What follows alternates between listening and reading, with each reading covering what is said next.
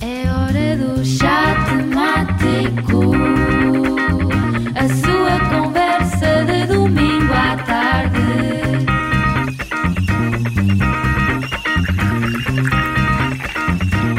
Boa tarde e sejam bem-vindos ao Chá Temático, o podcast da Católica Students Consulting.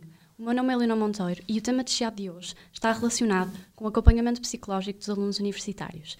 Para isso, convidamos o Career and Development Office da Católica Porto Business School e hoje tenho comigo a doutora Raquel Teixeira, que nos vai falar sobre aquilo que sabe melhor. Obrigada por ter aceito o nosso convite e seja bem-vinda. Obrigada eu pelo convite, é com muito gosto que também estou aqui hoje para conversar sobre um tema que considero realmente muito, muito importante. Obrigada também a vocês por terem criado esta iniciativa.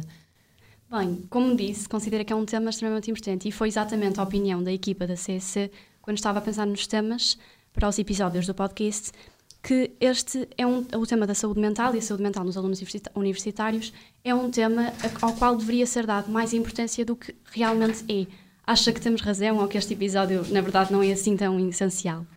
Não, acho que vocês têm muita razão. Acho que é fundamental uh, falar-se de saúde mental e falar-se de saúde mental no, no jovem adulto, nos jovens universitários. De facto, esta questão da saúde mental é muito importante. Deve-se uh, existir mais fóruns como este para se poder conversar, refletir sobre as ações que se podem ser dinamizadas no sentido da promoção da saúde mental, da prevenção e também do tratamento e acho que também que não se pode falar de dar mais atenção ao tema sem também referir que é importante que essa atenção seja acompanhada também de um maior investimento em termos de serviços, recursos especializados, não apenas nas universidades, mas também nos serviços uh, de, de, saúde primários, que considero fundamental para se poder dar uma resposta célere a estas questões. Esta questão de ser importante, não é? Sobretudo nos jovens, é explicada porque de facto o jovem adulto vive aqui uma fase de transição muito importante do ponto de vista psicológico entre a adolescência e a idade adulta. E essa transição traz exigências em termos de desenvolvimento que põem à prova os, os, recursos psicológicos, não é? E que também muitas vezes ativam vulnerabilidades anteriores que todos fomos tendo e construindo ao longo do nosso desenvolvimento.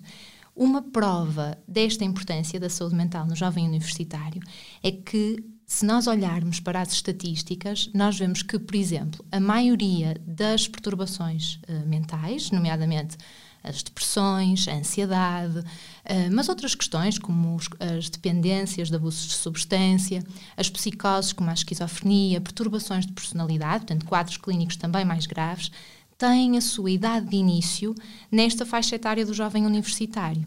Depois, a Organização Mundial de Saúde mostra que, por exemplo, 20% de crianças e adolescentes têm pelo menos uma perturbação mental. Em Portugal, um estudo que foi feito ainda este ano apresentou que 31% dos jovens nesta faixa etária eh, relatavam sintomas depressivos e também não nos podemos esquecer que o suicídio é a segunda causa de morte no, nos jovens entre os 15 e os 29 anos, e portanto são dados muito preocupantes que nos fazem realmente ter que ficar alerta e ter um, um papel ativo a conversar sobre estes temas, a identificar estas situações e a dar uma resposta adequada para prevenir, minorar o sofrimento do, do jovem universitário e promover o seu bem-estar, o seu bem-estar psicológico. Face a estas estatísticas preocupantes, como disse, uh, acho que os nossos ouvintes que se encaixam nessa faixa etária de que falou podem sentir-se um pouco preocupados. Como é que os pode reassurar um bocado e explicar como é que a consulta psicológica e o counseling podem ser uma solução uhum. para este tipo de problema. Todos nós, ao longo da nossa vida, vamos, uh, podemos e vamos sentindo situações de dificuldade, de stress psicológico, ansiedade, alguma depressividade, isto é, assim, alguns sintomas mais depressivos, como tristeza, irritabilidade, cansaço, apatia, portanto, isto é normal e aparece-nos em, muitas, em, em muitos momentos da, da nossa vida. E para além, portanto, das situações que evoluem para realmente situações de doença que precisam de ser assim tratadas, também uh, os jovens de uma forma alargada que experienciam este tipo de emoções, este tipo de sintomas, uh, devem também perceber que isso não é de subvalorizar, não é? Isso também é muito importante encontrar-se assim um espaço onde se possa dar voz a, esses, a, estas questões internas e encontrar assim novas formas de, de as guardar e de as viver. E aí a consulta psicológica pode de facto ser, ser uma mais-valia uh, por se constituir como esse espaço de aceitação genuína, onde há uma construção de uma relação segura e só no seio dessa relação é que nós também nos permitimos ouvir, pensar e sentir coisas nossas que nós às vezes até nem, nem a nós próprios queremos assim contar nem olhar, porque são tão dolorosas que queremos assim disfarçá-las com o trabalho, com os estudos, para, para não sofrermos. E de facto, um psicólogo pode ser aqui uma mais-valia no sentido que é assim uma espécie de amplificador dessa escuta interna que é um contentor das nossas angústias, não é? Ampara assim também connosco, divide o peso das nossas angústias e é assim um co-construtor, portanto, vai nos ajudar a construir também novos significados para aquilo que nós estamos a viver. Porque a consulta psicológica não me parece que seja só um espaço de desabafar, muito menos um espaço assim de maquiagem e de construirmos assim uma versão 2.0 de nós próprios, não, não acho nada disso. Acho que é um espaço de nos permitirmos conhecer melhor, sentir o que se passa connosco, aceitar a nossa história de vida e, aqui, e os nossos pensamentos e emoções, porque só assim é que nós também nos vamos permitir arriscar novas formas de nos relacionar connosco próprios, com os outros, com o mundo e é esse espaço de autoconhecimento que permite diminuir o sofrimento psicológico e, de alguma forma, as situações mais difíceis, esses comportamentos ou esses sintomas também poderem assim desaparecer ou ter assim uma outra forma de, de os viver. Acho que acabou de desmistificar um bocado a consulta psicológica e as ideias que se calhar temos preconcebidas normalmente deste tipo de ajuda. Acha que, precisamente relacionado com isto, existe muito estigma à volta de ir procurar essa ajuda profissional? Acho que ainda existe. Acho que se tem feito um caminho verdadeiramente significativo a esse nível. E da minha percepção, sinto que as coisas estão assim a mudar uma prova disso é estarmos aqui a conversar as duas sobre este tema. Portanto, acho que as pessoas estão mais atentas a si, estão mais atentas a estas questões da saúde mental, dão-nos mais importância, dão-nos mais visibilidade. E nesse sentido, eu acho que o estigma está assim a diminuir. Uh, se repararmos até nas séries, na, nas telenovelas, aparece mais esta questão também da consulta psicológica. Portanto, o discurso público tem, tem estado um bocadinho mais voltado para estas questões. Agora, Uh, em 2018, acho eu, foi realizado um inquérito sobre estigma em saúde mental em Portugal.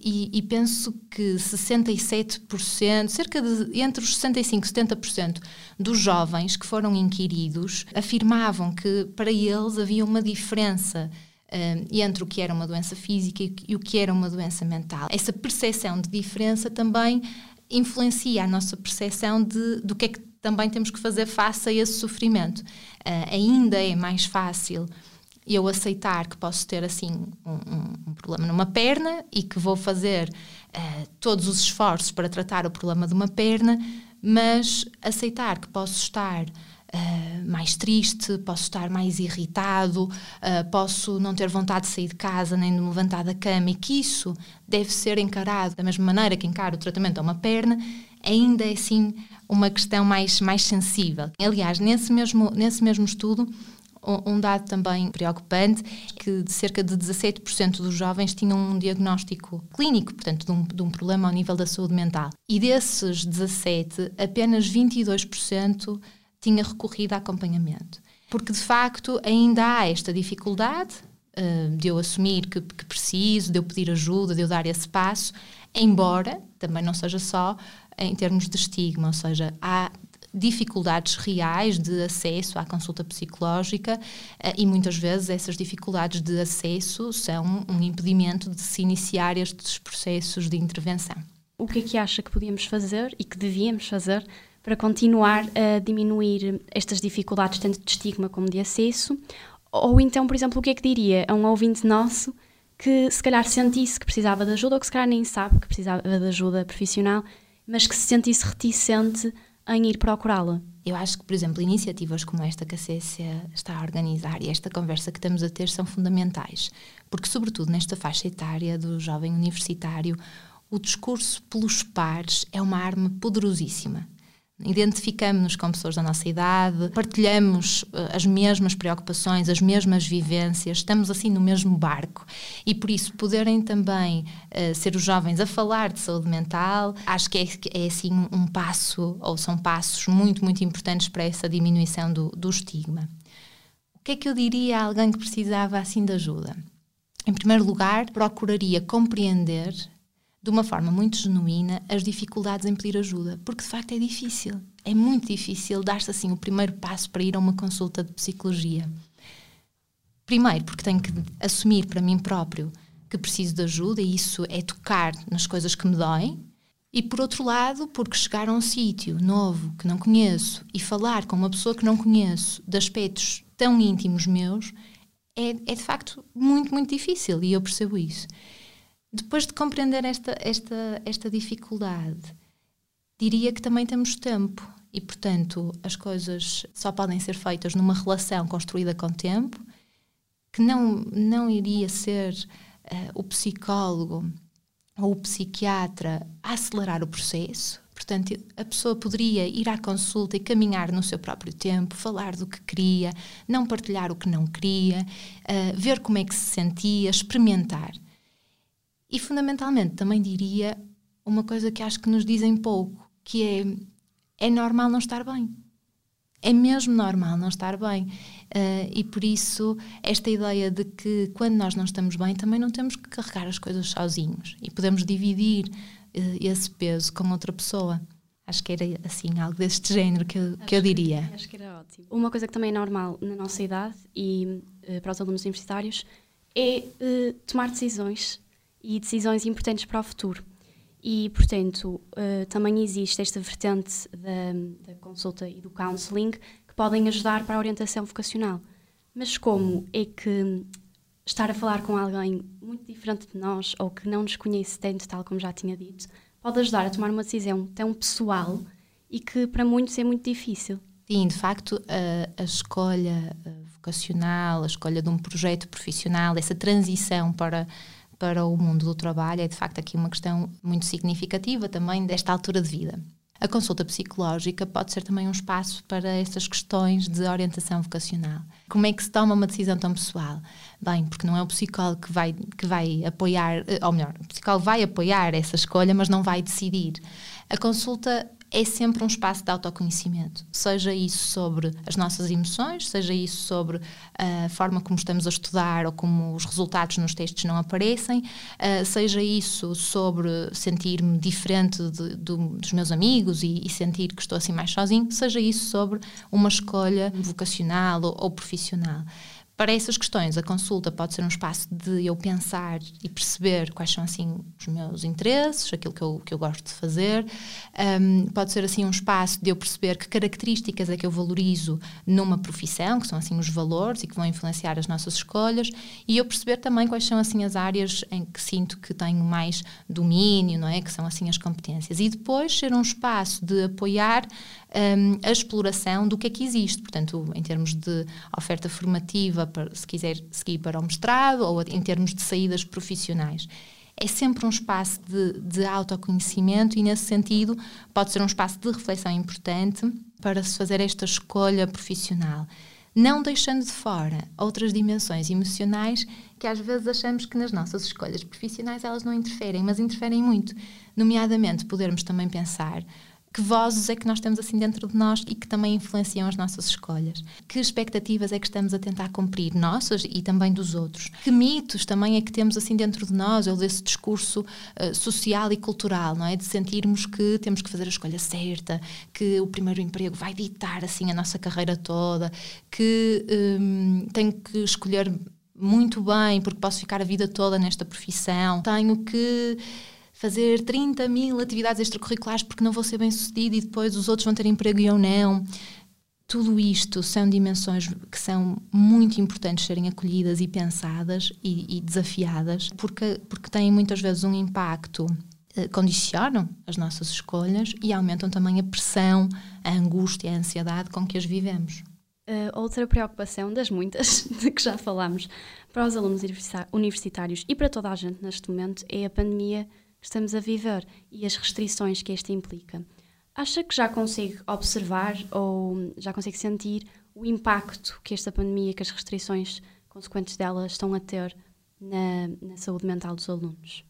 De facto, esta questão da pandemia trouxe a todos nós assim exigências do ponto de vista uh, psicológico e para os alunos universitários também, não é? Veio acrescentar um, mais um fator de stress, é esta época uh, de, da vida, esta faixa de desenvolvimento. Nomeadamente, é neste período que uh, muitos dos jovens uh, se emancipam não é? dos pais ou têm uma maior autonomia face aos pais ou saem muitas vezes de casa dos pais. e isso tem também as suas exigências do ponto de vista psicológico. É nesta altura que se iniciam as relações amorosas mais significativas e isto também tem uh, tanto de bom como também de angústia. A juntar a estas questões que são normais desta faixa de vida, os universitários têm de facto aqui outros fatores de stress, nomeadamente académicos. Uh, e uma coisa que eu não disse atrás, que é curiosa, é que em estudos que se comparam jovens da mesma idade mas que, que estão na universidade com outros que não estão, os universitários apresentam mais fatores de mais indicadores de stress, de depressão, de ansiedade. Porque de facto a universidade que tem tanta coisa de bom e que é assim um percurso uh, de, de desenvolvimento, de crescimento, de exploração, tem também aqui alguns fatores que exercem maior stress e maior pressão. Por exemplo, do ponto de vista académico, a entrada na universidade vai significar uma nova forma de ensinar e de aprender, novos métodos de avaliação. E essa adaptação é às vezes muito difícil. Por outro lado, a, a entrada na, na, universidade muitas vezes significa que eu deixo de ser assim o melhor aluno da minha turma de secundário e encontro-me com outros que são tão bons, tão bons ou melhores do que eu. E isto às vezes também causa um sofrimento, uma decepção, uma necessidade de eu adaptar a forma como me vejo a mim própria e aos outros, que também não é isenta de pressão e de, e de, e de stress. Por outro lado, a entrada na, na, universidade, na universidade vai trazer também questões sociais, tem que conhecer novas pessoas, fazer novos amigos, muitas vezes tem que mudar de cidade e isso é também muito exigente. Para além de que, ao jovem universitário, acresce um discurso social que exerce muita pressão. Por exemplo, a ideia de que, por, por, estarmos na universidade, logo no primeiro dia, temos que começar a preparar o nosso futuro. Não é? Temos que ser muito competentes, temos que nos esforçar para conseguir o que queremos. E isto faz com que muitas vezes o jovem que experiencia na universidade os seus primeiros insucessos sinta que é unicamente ou, que é o único responsável por esses insucessos, sem ver as circunstâncias também que o rodeiam. Para além das pressões financeiras que a pandemia também vem exercer mais pressão nesta questão financeira. Do jovem universitário sentir que os pais têm aqui um peso com o custo da sua formação, que muitas vezes uh, traz também aqui um sentido de responsabilidade, mas que outras vezes traz uma pressão muito grande. Aquele exame daquela disciplina deixa de ser o exame da disciplina para passar a ser o exame que vai ditar se eu continuo a ter bolsa ou não, ou que vai ditar se os meus pais continuam a sentir orgulhosos ou não. E isto são exigências muito significativas do ponto de vista psicológico, que são vividas num, num contínuo. Portanto, isto não há os saudáveis e os doentes, não é? É um contínuo entre sentir-me melhor ou sentir-me pior. E, de facto, estes fatores que a universidade traz, que nos permitem crescer, viver as coisas também com muito significado, às vezes trazem-nos também uma angústia, trazem-nos também experiências dolorosas. Falando da pandemia, a pandemia veio trazer assim um peso ainda maior a todas estas, estas questões já de si muito exigentes. Apesar de ainda não existirem estudos completamente finalizados, há um estudo de um, hospital, Júlio de Matos, em Lisboa, que encontrou dados muito, muito curiosos. Os jovens eram o segundo grupo do estudo que sentiam que relataram mai, um maior impacto da pandemia ao nível de, da presença de sintomas depressivos e de ansiedade só atrás, portanto, só ficavam atrás quem estava em primeiro lugar, era o grupo das pessoas em situação de desemprego. E, portanto, os jovens têm sentido uma pressão ainda maior com esta situação pandémica que vai agravando esta, esta questão do, do seu bem-estar.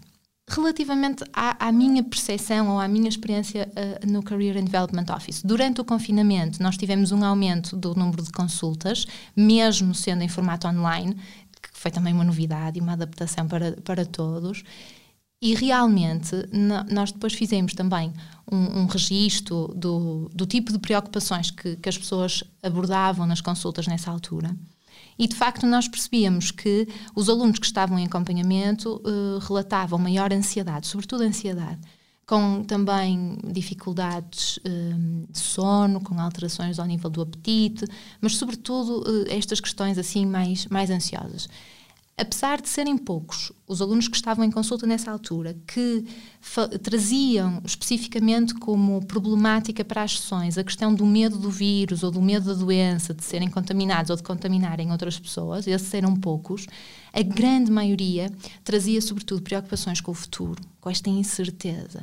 Medo de não conseguir ter emprego e uma ansiedade muito grande face à avaliação online, é esta incerteza de como é que iam ser os exames também traziam questões ligadas à dificuldade de concentração nas aulas à distância, dificuldade ao nível do estudo autónomo, porque a situação de isolamento os afastou das salas de estudo, do estudo em grupo, e esta questão do isolamento, estamos a falar então de uma, de uma altura da nossa vida Uh, em que a questão de estarmos com os nossos amigos, de termos relações significativas, é fundamental a vários, a vários níveis e de repente vimos-nos numa situação em que estes contactos de proximidade, contactos físicos, ficaram limitados, vistos como proibidos, como perigosos. E isto tem de facto, tem de facto impacto. Eu acho que a pandemia, ao trazer para o nosso dia a dia questões que normalmente estão assim lá no fundo do nosso cérebro, uh, como esta questão da incerteza, a questão da imprevisibilidade, a questão da realidade ter uma força tão limitante que nós às vezes até nos esquecemos e que nos mostra assim que não controlamos tudo. A questão da morte. Todas essas questões que nós temos assim no fundo do nosso cérebro, no nosso dia a dia, ficaram em cima da mesa. E isto traz uma exigência do ponto de vista psicológico e da nossa adaptação às nossas rotinas e aos nossos projetos, que é muito difícil de suportar. E por isso, às vezes, a questão da pandemia não se mostra de forma evidente no medo da doença, mas mostra-se, por exemplo, nesta incerteza face ao futuro, numa tristeza por eu ter, sentir que tenho que adiar os meus projetos. Eu ia de Erasmus e já não vou. Eu quero, eu, eu acabo o curso, eu queria ir trabalhar, mas eu não vou ter emprego. Um medo face aqui ao futuro. Uma, uma sensação de tempo de espera. De repente parece que ficou tudo em pausa e os nossos sonhos parece que ficaram adiados. E um medo da morte, que não é necessariamente um medo da morte-morte, mas um medo que as coisas tenham assim um fim repentino, não é? Que, em que esperar e adiar a nossa satisfação, o nosso prazer com, com as nossas vidas signifique de repente o fim. Quer dizer, se eu vou adiar o Erasmus já não vai acontecer, se eu não vou ter emprego já não vai acontecer. E isto é uma angústia muito difícil de suportar para todos, mas em, em particular, por, por estas razões desta faixa etária, também para, para vocês, para, para os jovens universitários. Tenho a certeza absoluta que imensos uh, ouvintes se reconheceram perfeitamente no seu discurso e que se calhar agora já se sentem um pouco menos sozinhos. e então, se calhar, para ajudá-los ainda mais, acha que tem algum conselho sobre como é que se pode lidar com estas preocupações que vieram à tona? Eu acho que, apesar das dificuldades, acho que devemos continuar a fazer aquilo que temos feito, que é continuar. E acho que continuar o caminho é assim também um ato de liberdade e um ato de resistência. No outro dia ouvi alguém a dizer que a alegria é um ato de resistência. E por isso aquilo que eu acho que é importante fazer nesta, nestas alturas é um bocadinho aquilo que de alguma maneira sinto que de uma forma geral temos feito. Continuar o caminho, manter os nossos hábitos, encontrar formas de não ficarmos sozinhos, de continuarmos a estar com os nossos amigos uh, de uma forma virtual ou de uma forma presencial, com, com, mantendo os cuidados, estarmos atentos a nós, cuidarmos de nós. E mesmo que os nossos projetos não estejam a acontecer como nós tínhamos imaginado, que consigamos também uh, pensar em alternativas, repensá-los, fazer o que é possível, percebendo que é normal neste processo não estarmos sempre bem. Portanto, acho que é muito importante mantermos a esperança, sem ser aquele, aquele hashtag do vai ficar tudo bem, porque este tudo tira a verdade à frase, mas também tentando não cair no outro extremo do vai ficar tudo mal. E por isso conseguirmos encontrar aqui uma forma de acreditarmos que venha o que vier, com este futuro que é sempre uma incógnita, nós vamos em, vamos encontrando as formas de lidarmos com isso. Às vezes, estando assim pior e podendo pedir ajuda aos nossos amigos, à nossa família, ou em alguns momentos até a um psicólogo ou outro profissional, e noutros vamos também conseguir eh, estar melhor. A realidade é de facto limitante, a pandemia mostra isso, há uma coisa que nós não controlamos e que vem baralhar as nossas vidas, mas há uma coisa que nós temos, que é a capacidade de sonhar, a capacidade de imaginar cenários alternativos, de sermos criativos e pensarmos em alternativas para a nossa vida. Acha que todos os alunos podem e devem beneficiar dos serviços do Career and Development Office ou de outra, outro acompanhamento psicológico? Ou há alguns que andam por aí que já têm a vida toda resolvida? Acho difícil, não são só os alunos universitários, acho difícil qualquer pessoa sentir que tem a vida toda resolvida. Quando se sente isso, às vezes até é sinal que estamos pior, que estamos assim a ignorar, a não ouvir as coisas dentro, dentro de nós. Acho que um, uma consulta psicológica, o processo psicológico, uh, pode de facto ser muito importante, quanto mais não seja por esta questão do autoconhecimento, de podermos perceber o que é que se passa connosco, de nos conhecermos melhor, eh, de construirmos a nossa identidade. E por isso acho que qualquer estudante pode beneficiar de um processo de intervenção psicológica.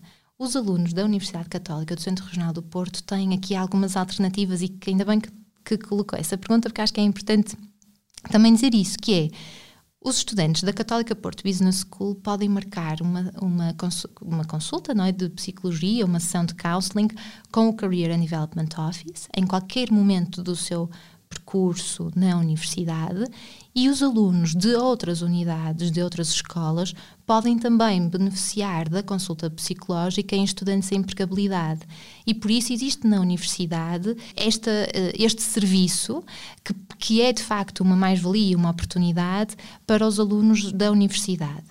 Os antigos alunos também têm a clínica universitária aqui do Centro Regional do Porto, que, é, que também, onde também podem ter estes processos de acompanhamento psicológico, que também me parece, que também parece muito, muito importante. A consulta psicológica pode ser então só este espaço de autoconhecimento, ou então para aquelas situações em que me sinto pior, encontrar esse espaço de ajuda nas situações mais graves, os, os serviços, é esta consulta psicológica ajuda a identificá-las também precocemente e a encontrar uma resposta adequada, porque às vezes, também nas situações mais graves, é preciso o encaminhamento para outros serviços fora da universidade, onde a pessoa pode ter o tratamento adequado, uma psicoterapia mais frequente. E os serviços da universidade estão disponíveis para qualquer estudante uh, ser ouvido, ser acolhido e ser ajudado. Obrigada, doutora Raquel. Foi um gosto estar a conversar consigo. Acho que trouxemos um ótimo destaque para este tema e que conseguimos, ou espero que tenhamos conseguido, esclarecer algumas dúvidas que pudessem surgir à volta de, da saúde mental e do seu acompanhamento. E assim, despeço-me de todos. Obrigada por nos terem estado a ouvir. Aproveito para desejar um bom 2021. Esperamos que este ano seja melhor que 2020 e vamos manter essa esperança. Uh, e já sabem, domingo, daqui a 15 dias, temos um novo chá temático às 5.